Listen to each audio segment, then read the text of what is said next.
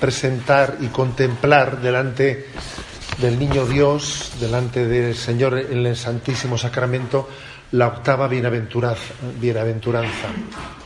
Bienaventurados los perseguidos por causa de la justicia, porque de ellos es el reino de los cielos.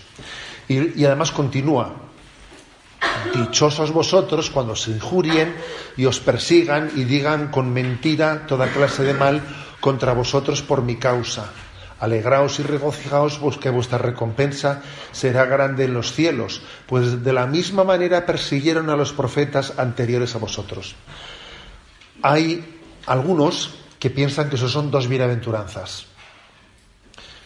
Bienaventurados los perseguidos por causa de la justicia, y luego sería una novena, una novena de bienaventurados si os persiguen por mi causa. Pero lo, lo, más extendido es pensar que no son dos bienaventuranzas, sino que es una, una, la octava, que se despliega, se desdobla en bienaventurados los perseguidos por causa de la justicia, bienaventurados cuando os persigan por causa de mi nombre. Pero por causa de la justicia, por causa de mi nombre, no parece que sean dos bienaventuranzas distintas, sino un desdoblamiento de la misma, ¿eh? de la misma.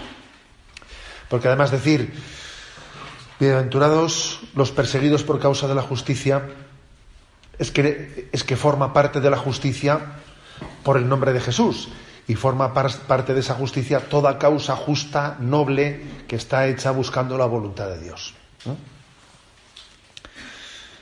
Bueno, una pregunta de partida. ¿Por qué fue Jesús perseguido? Porque, repetimos, que todas las, bienaventuranzas son un retrato, autorretrato de Jesús. ¿Por qué fue Jesús perseguido? Hay una razón de tipo sobrenatural. Las persecuciones derivan de aquel anuncio de establezco hostilidad entre ti y la mujer, entre tu estirpe y la suya. Entre la estirpe de la mujer y Satanás hay una gran batalla. Una gran batalla de la que habla el libro del Apocalipsis, esa gran batalla que está teniendo lugar. ¿eh?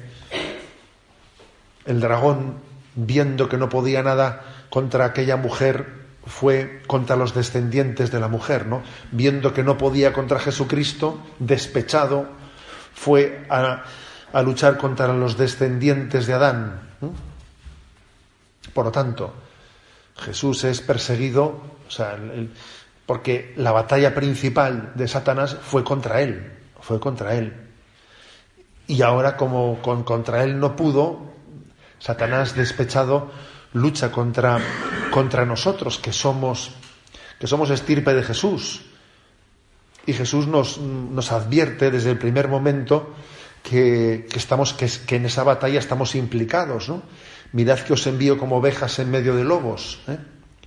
O sea, por lo tanto hay una razón sobrenatural. Pero además también hay una razón de tipo más natural psicológico, ¿eh? Que es que la vida del justo incomoda tremendamente al impío. ¿eh? O sea, eso ha sido siempre toda la vida de Dios. La vida del justo molesta. Si leéis el libro de la sabiduría, aquí os pongo el texto, sabiduría 2, versículos del 12 al 16, dice, ¿no? Dice, acechemos al justo, porque nos es incómodo y se opone a nuestras acciones. Nos reprende por las transgresiones de la ley y nos reprocha los fallos de nuestra juventud presume de tener conocimiento de Dios y se llama a sí mismo Hijo de Dios. Se ha convertido en censura de nuestras ideas. Con solo mirarlo nos resulta insoportable. Curioso esto. Ya que su vida es diferente de las demás y distintos sus senderos. Nos considera moneda falsa y se aparta de nuestros caminos como de las inmundicias. Proclama que los justos tienen un final feliz y se gloria de tener por Padre a Dios. Cuando alguien está en el pecado, justificado en él, que le pongan un santo al lado de fastidia un montón. Fastidia un montón, ¿eh? porque ese santo, que en principio debería de ser entendido como un don de Dios para tu vida, para tu llamada a la conversión, pues lo sientes como un reproche, como alguien que te está ¿eh? Tú lo sientes, por, muy humilde que él sea, por muy humilde que él sea, tú vas a ver en él, es un, ¿eh? es un soberbio, me está, su vida es un reproche para mí. Si Jesús hubiese sido un pecador, si Jesús hubiese sido un mediocre, no lo hubiesen perseguido, que nos quede claro.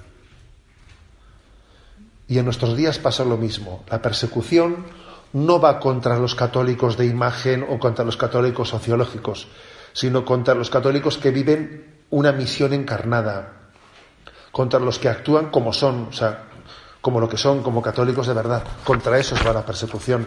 Contra un católico eh, secularizado no, no hay persecución alguna. Es más, es, bien, es bienvenido. muchas veces es utilizado como el tonto útil, eh, pues para que, ves tú, ¿eh? así tienen que ser todos. Por lo tanto, ser profeta, ser coherente, es ser candidato ¿eh? a la injuria, a la persecución, al escarnio, a la tortura y a la muerte, porque ocurrió tal cosa con Jesús y obviamente ocurre con sus seguidores. Ahora bien, no veamos, no veamos nosotros esto únicamente desde un lado, veámoslo también desde el otro, desde los perseguidos, veámoslo también desde el punto de vista de los perseguidores, porque no estamos exentos nosotros de la tentación de perseguir a los justos, ¿eh? de perseguir a los profetas. Pidamos mucho dos gracias. Una gracia es que no me moleste la luz, que no me ponga la defensiva frente a la luz. En las correcciones que me hagan, cuando alguien por el testimonio de su vida deje patente mi mediocridad, que no me moleste la luz.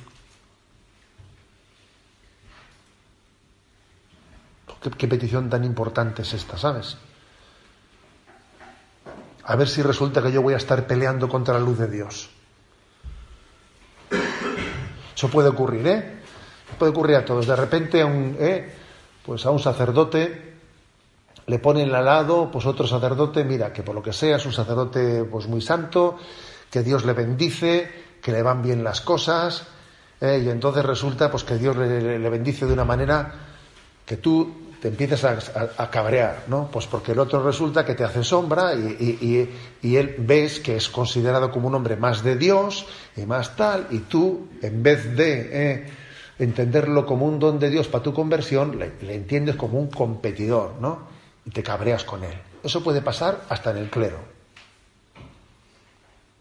Puede pasar en la vida religiosa, puede pasar, vamos, en todos los ámbitos de la vida, en las laborales, en los no laborales, bueno.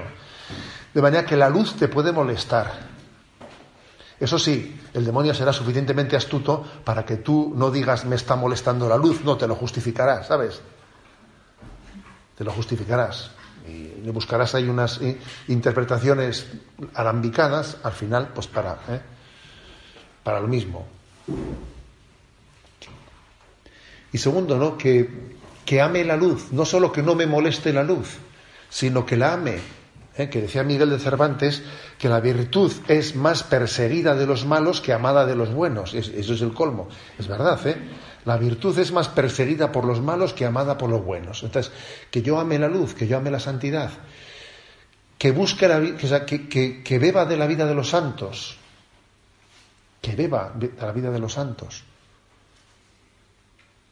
creo que tener, beber continuamente de la vida de los santos es importantísimo, ¿no? Leer vida de santos y es una es mantener siempre el listón alto nuestra llamada a la santidad.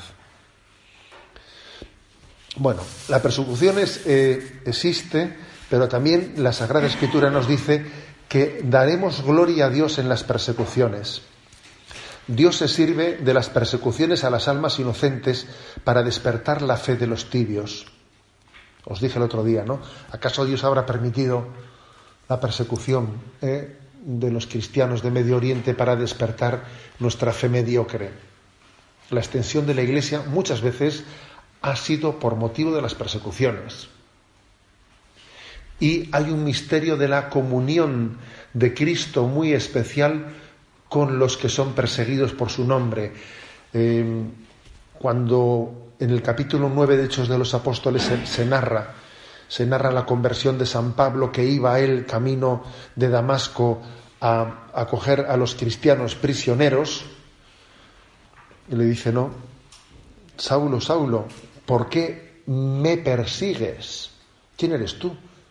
Yo soy Jesús, a quien tú persigues. Oye, o sea, es curioso, ¿no? O sea, Jesús se identifica plenamente con los cristianos que están siendo perseguidos, ¿no?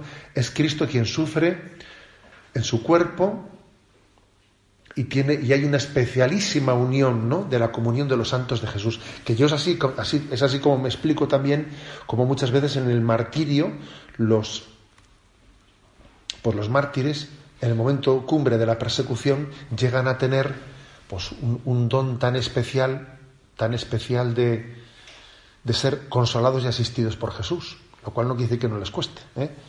Santo Tomás Moro, Santo Tomás Moro que él decía cuando estaba en la, en la torre, ¿eh? en la torre de Londres esperando su ejecución, él escribía cartas y decía, yo no tengo madera de mártir, ¿eh? madera de mártir no tengo. Y le tengo un miedo a ese momento, le tengo pavor, ¿eh? a ver a ver yo cómo voy a reaccionar en ese momento, ¿no? No tengo... Claro, es que llegado ese momento Dios te da la gracia. Y fíjate cómo le dio, le dio la gracia. Le dio la gracia, como él sabía que, que, no tenía esa fortaleza, que no tenía... Dios le dio la gracia de vivirlo bajo, el prisma del buen humor. ¿eh? Llegó allí el hombre, tenían preparado el cadalso allí para subirle arriba y para, y para decapitarle. Y entonces el hombre le, dijo eh, al, verdugo, ¿me, da, ¿me ayuda usted a subir que para bajar ya me las bastaré, las arreglaré yo solo? Le dijo. ¿eh? Joder, esto fíjate, ¿no? Ahí estaba toda la plaza llena para ver la ejecución y de repente el hombre que suelta esa lleva una carcajada, ¿sabes? Yo creo que Enrique VIII se arrepentiría tremendamente de haber organizado una ejecución pública, dijo, joder. ¿eh? Tú fíjate un tío que te suelte eso, dice, ¿me, me ayuda usted para subir, que para bajar ya me las arreglaré yo solo. ¿eh? Claro, en ese momento que alguien, él posiblemente, él posiblemente recurriría a ese punto de humor porque también estaría asustado y, a veces pues el propio sentido del humor pues es una especie, un arma defensiva, ¿no? Un arma defensiva, pero al mismo tiempo Dios, Dios le asistía en su fragilidad y en su temor para, para poder dar testimonio. Muchas veces nos armamos un lío tremendo cerramos un lío tremendo. Si llega el momento, si hay un momento de persecución, si me, tengo, si me tengo que quedar solo en la vida, si me tengo que quedar solo, yo voy a ser capaz de, de, dar la cara, no voy a titubear, ¿sabes? O sea, llegado, estamos continuamente pensando en, eh, en escenarios sin contar verdaderamente con que no se trata de planificar nosotros, sino que Dios, llegado el momento, Dios da su gracia. La clave está en no pensar qué va a ocurrir el día de mañana, sino vivir el momento presente con intensidad. Con intensidad, que es importante. Yo recuerdo un episodio en mi vida que creo que marcó un antes y un después en el que el Señor tuvo esa misericordia. ¿eh? Y recuerdo pues que tendría unos 15 años o así, 14 o 15 años, en aquellos momentos duros de que si habían matado al padre de un compañero nuestro de clase, y pues que si la ETA le había matado. Y en aquel momento tan terrible de justificación del terrorismo, etcétera, nadie dijo nada en clase. Me acuerdo que fuimos al funeral cuatro o cinco. Y al cabo de un mes o mes y medio, pues resulta que la Guardia Civil en un tiroteo había matado dos etarras o tres etarras, y entonces, eh, pues una asamblea para hacer una huelga y tal, ¿no? Y dijimos, oye tú, ¿eh? Entonces nos juntamos, nos juntamos los que, eh, pues los que en la clase, los, pocos, ¿no? Que formábamos parte de un grupo cristiano, que el, sacerdote, el, sacerdote del capellán, pues era un hombre, pues era aquel ambiente bastante anticristiano, pues era un hombre bastante ridiculizado, le llamaban el limón, ¿eh? Y a los que estábamos en ese grupo nos llamaban los limoncitos, ¿no? Entonces, claro, te puedes imaginar cómo era eso, ¿eh? Entonces, los limoncitos, me acuerdo que nos juntamos antes de esa asamblea y dijimos, oye, ¿qué, vamos a hacer? ¿Qué vamos a hacer? ¿No? Dijimos, pero ¿cómo vamos a...? Bueno, pues tú fíjate, habíamos ido al funeral de ese padre de nuestro compañero, únicamente habíamos ido los limoncitos, que éramos cuatro o cinco. ¿eh? Y, claro, llegó el momento y pues aquí, no sé, o sea, e, es un momento en el que tenemos que dar testimonio de nuestra fe. No podemos, pero claro, todo era, llegó el momento y entonces me pidieron, habla tú, habla tú. Y yo la verdad es que estaba, a ver, no es que estaba muerto de miedo, sino que era lo siguiente, ¿eh? estaba empapado de sudor, de nervios, de todo y tal. Y me acuerdo que me levanté, antes de que comenzase la asamblea, me levanté allí, pues había unos 150, yo que sé, 200 entonces dije, bueno, nosotros hemos, nosotros, nosotros éramos los limoncitos, ¿no? A ver, nosotros hemos pensado que nosotros no vamos a votar, ni sí ni no, no vamos a votar. Vamos a, aquí han matado al padre de un compañero nuestro y nadie ha dicho nada y ni ha, convocado una, ha convocado una asamblea. Vamos a ir a clase y vamos a pedir que nos den la clase. Y la clase que se ha dado no se repite. Y nos vamos de aquí. Y cogí y, nos levantamos, que yo creo que en ese momento, a ver, te sostenía, no sé, alguien por encima tuyo, ¿no? Y es verdad que, que en cualquier paso que acontezca en tu vida, que acontezca en tu vida, de persecución, de, tener que declararte, declararte públicamente, de quedar marcado, recibes una gracia de Dios muy grande. Porque cualquier paso dado en esa dirección te alcanza una libertad interior inmensa, es una liberación tremenda. Una liberación es decir, pues sí, señor, pues aquí me quedo yo más marcado que la pera, pues a partir de ahora no hay que disimular nada. es decir, que, que es cierto que que la persecución nos libera, nos libera de muchos riesgos de esclavitudes. En realidad la persecución es un regalo que Dios nos hace a nosotros. Uno dice, no, yo le doy algo al Señor al ser perseguido, que no, que es un regalo que Él te da a ti, ¿eh? pues porque por esa gracia de, de poder ser perseguido por Él, pues mira, resulta que en ese momento el Señor te permite romper amarras y a partir de ahí ya, ¿sabes? No tienes que andar tocando el chiflo, ¿no? Ni, ni, tocando la, ¿eh? la, flauta para disimular. ¿eh? Entonces es una, gran, es una gran liberación interior. En el fondo la persecución es un don de Dios para nuestra libertad interior.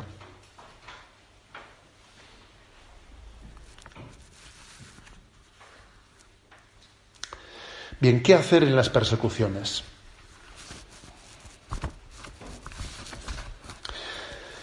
Primero, mansedumbre, lo que os decía yo, ¿no? Como señor Leonard, el arzobispo de, Bruselas, ¿no? Primero, mansedumbre. Pero yo os digo, amad a vuestros enemigos y orad por los que os persiguen y calumnian, para que seáis hechos hijos de vuestro Padre Celestial. Pero primero creo que lo primero es, es amar. ¿eh?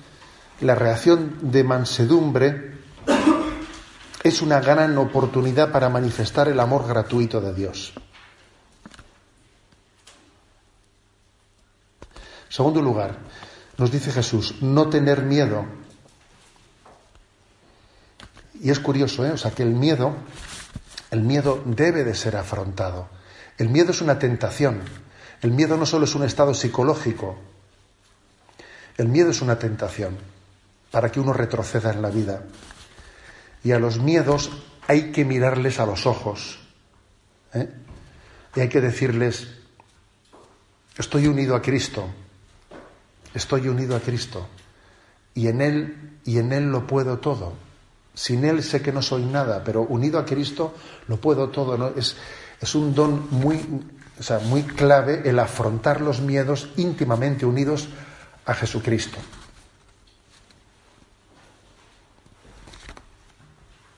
Otra anécdota de esas que yo he contado también otro, como otro momento de gracia de mi vida, ¿eh? que también lo recuerdo siendo un canajo, ¿eh? pues con ocho o nueve añitos así, o antes igual, no estoy seguro, ¿no? Pues recuerdo que en esa preparación de la primera comunión, aquella religiosa francesa nos habló con contundencia, además me impactó no tanto sus palabras, sino me impactó eh, lo conmovida que se le veía a ella desde la experiencia que estaba transmitiendo. Y nos hablaba de que unidos a Cristo no tenemos nada que temer, de que, Jesús camina junto a nosotros, de que Él nos protege, Él nos defiende. Nos habló del Santo Ángel de la Guarda, de la protección de Dios. ¿eh? Y ese día, bueno, pues resulta que después volviendo a casa, después de la catequesis, pues en mi familia me solían, me solían yo que era un miedoso, ¿eh? pues nos solían pedir que bajara a la, bodega abajo para echar leña a, la calefacción, ¿eh? que yo le tenía un, pavor a ese tema tremendo, porque es que, es que, la, que la bodega era muy... ¿eh? Había, mucho, ¿eh? había mucho que imaginar allí. ¿eh? Había mucho que imaginar. Y además tenía unas rejillas para, para respirar dentro del fuego y las rejillas hacían fuera unas sombras. Y, había mucho que imaginar no, en la mente de un niño, eso era tremendo. Y cada vez que me bajaba, bajaba yo y papá, echaba dos leñas y subía rápidamente para arriba. Era una cosa tremenda. Y entonces, pues me acuerdo que aquel día vine de la catequesis, fui a casa y me mandaron eh, abajo a echar eh, leña a la calefacción. Entonces fue, fue bajar y en ese momento actualizar lo que aquella religiosa me había transmitido como su testimonio de fe, ¿no? Dijo, a ver, a mí no me han dicho que si estoy con Jesús no tengo nada que temer. A mí no me han dicho que Jesús camina junto a mí. No me han dicho que los santos ángeles de la guarda. Entonces, recuerdo como un momento de gracia, un momento de gracia de decir, a ver, quieto, abre, echa una, echa otra, cierra, pégate una vuelta, da otra vuelta, echa una más. Ahora prueba a apagar la luz, venga, ahora tal. Yo recuerdo como un momento de gracia, ¿eh? un momento de gracia que no voy a decir que a partir de ahí tú ya no tengas miedos, pero sí que a partir de ahí has decidido no cederles, diciendo yo no voy a ceder a mis miedos, yo no voy a cambiar de acera. ¿eh? Si a mí me toca ir por aquí, me toca ir por aquí. ¿eh? Yo no voy a cambiar de, de acera porque me está entrando un pánico irracional que no va a ningún lado. ¿eh? Y por eso hay que decir que los miedos no son solo un estado psicológico, sino son una tentación de la que se sirve el maligno para apartarnos de muchas cosas buenas. Y tienen que ser combatidos, como parte del combate de la vida. Y es curioso que Jesús diga, no temáis, y te lo dice en imperativo, tú porque alguno diría, ¿cómo se puede decir eso en imperativo? Porque eso es un sentimiento absolutamente incontrolable, que, no, que Dios nos dio una voluntad y nos dio una razón para combatir los sentimientos irracionales y tienen que ser combatidos. Primer, primer, consejo, la mansedumbre. Segundo, no tener miedo. Tercero, el confiar. Confiar. Cuando os lleven para entregaros, no os preocupéis de que vais a hablar sino hablad lo que se os comunique en aquel momento, porque no seréis vosotros los que habléis, sino el Espíritu Santo, que estará con vosotros. Entre otras cosas, porque en el momento de la persecución no es tan importante lo que digas, ¿sabes? A ver, sino más bien la actitud que mantengas.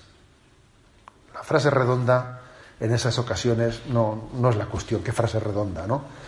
Eh, de lo que se trata es también de, del testimonio de confianza, del testimonio de confianza. Incluso a veces, fíjate, ¿eh? basta, basta con decir, pues yo no sé explicarme muy bien, pero me parece que yo no lo veo así, yo creo que estáis equivocados. Si ya, si ya es suficiente con eso, ¿sabes? Si ya con eso ya, si no hace falta que des muchas explicaciones más, si ha quedado bastante claro. ¿eh?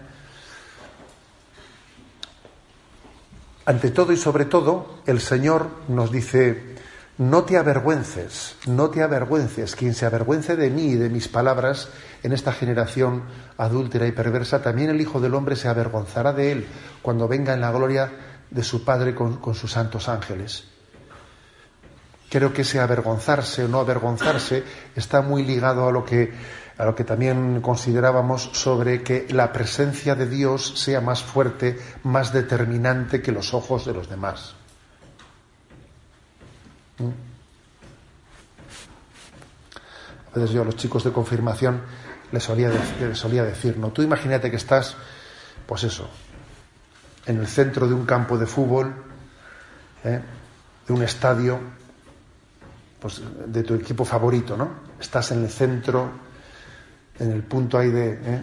centro de campo, y en un lado está un graderío lleno de gente, 30.000 personas que te están mirando, en una mirada que, claro, que te, que te pesa un montón esa, esa presencia con los ojos fijos en ti, Y en el otro lado no hay nadie, pero sí que hay una sola persona, que es Jesús, que está sentado en el otro lado de los graderíos totalmente vacíos, con Jesús en medio.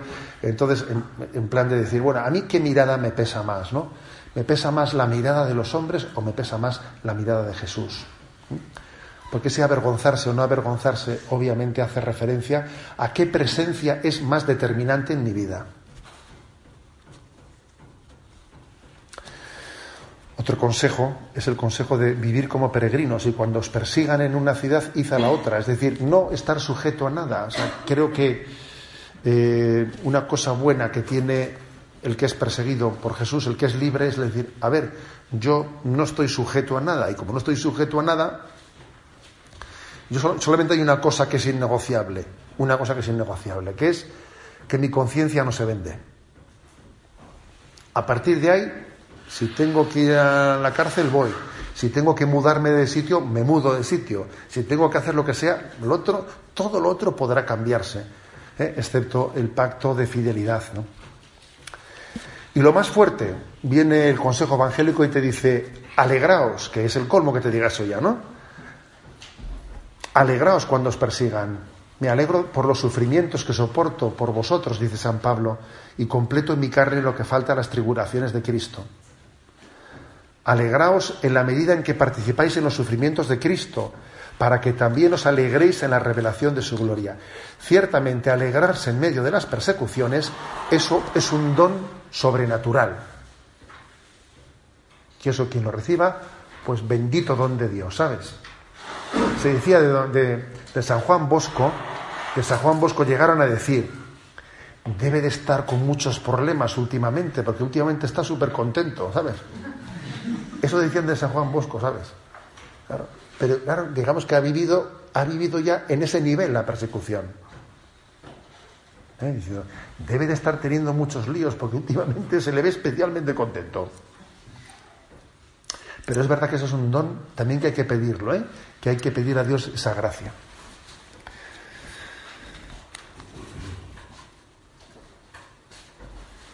Examen de conciencia. Bueno, pues uno tiene que plantearse si, si el planteamiento de su vida es sencilla y llanamente buscar como objetivo evitarme problemas. ¿Eh? Quien, quien, tenga eh, eso como objetivo de vida asumido está subsumido por el espíritu de este mundo, ¿no? quien, escapa de, cualquier contrariedad para no, eh, para evitarse cualquier posibilidad de situación de incomprensión. También creo que otra pregunta que hay que hacerse es si tenemos la capacidad de tener paciencia, eh, paciencia ante las persecuciones, vacíos, acusaciones, olvidos, burlas. Y si somos, y si somos de los que verdaderamente rezamos por los perseguidores. Dice, yo rezo por mis perseguidores, les amo, les quiero, pido al Señor su conversión.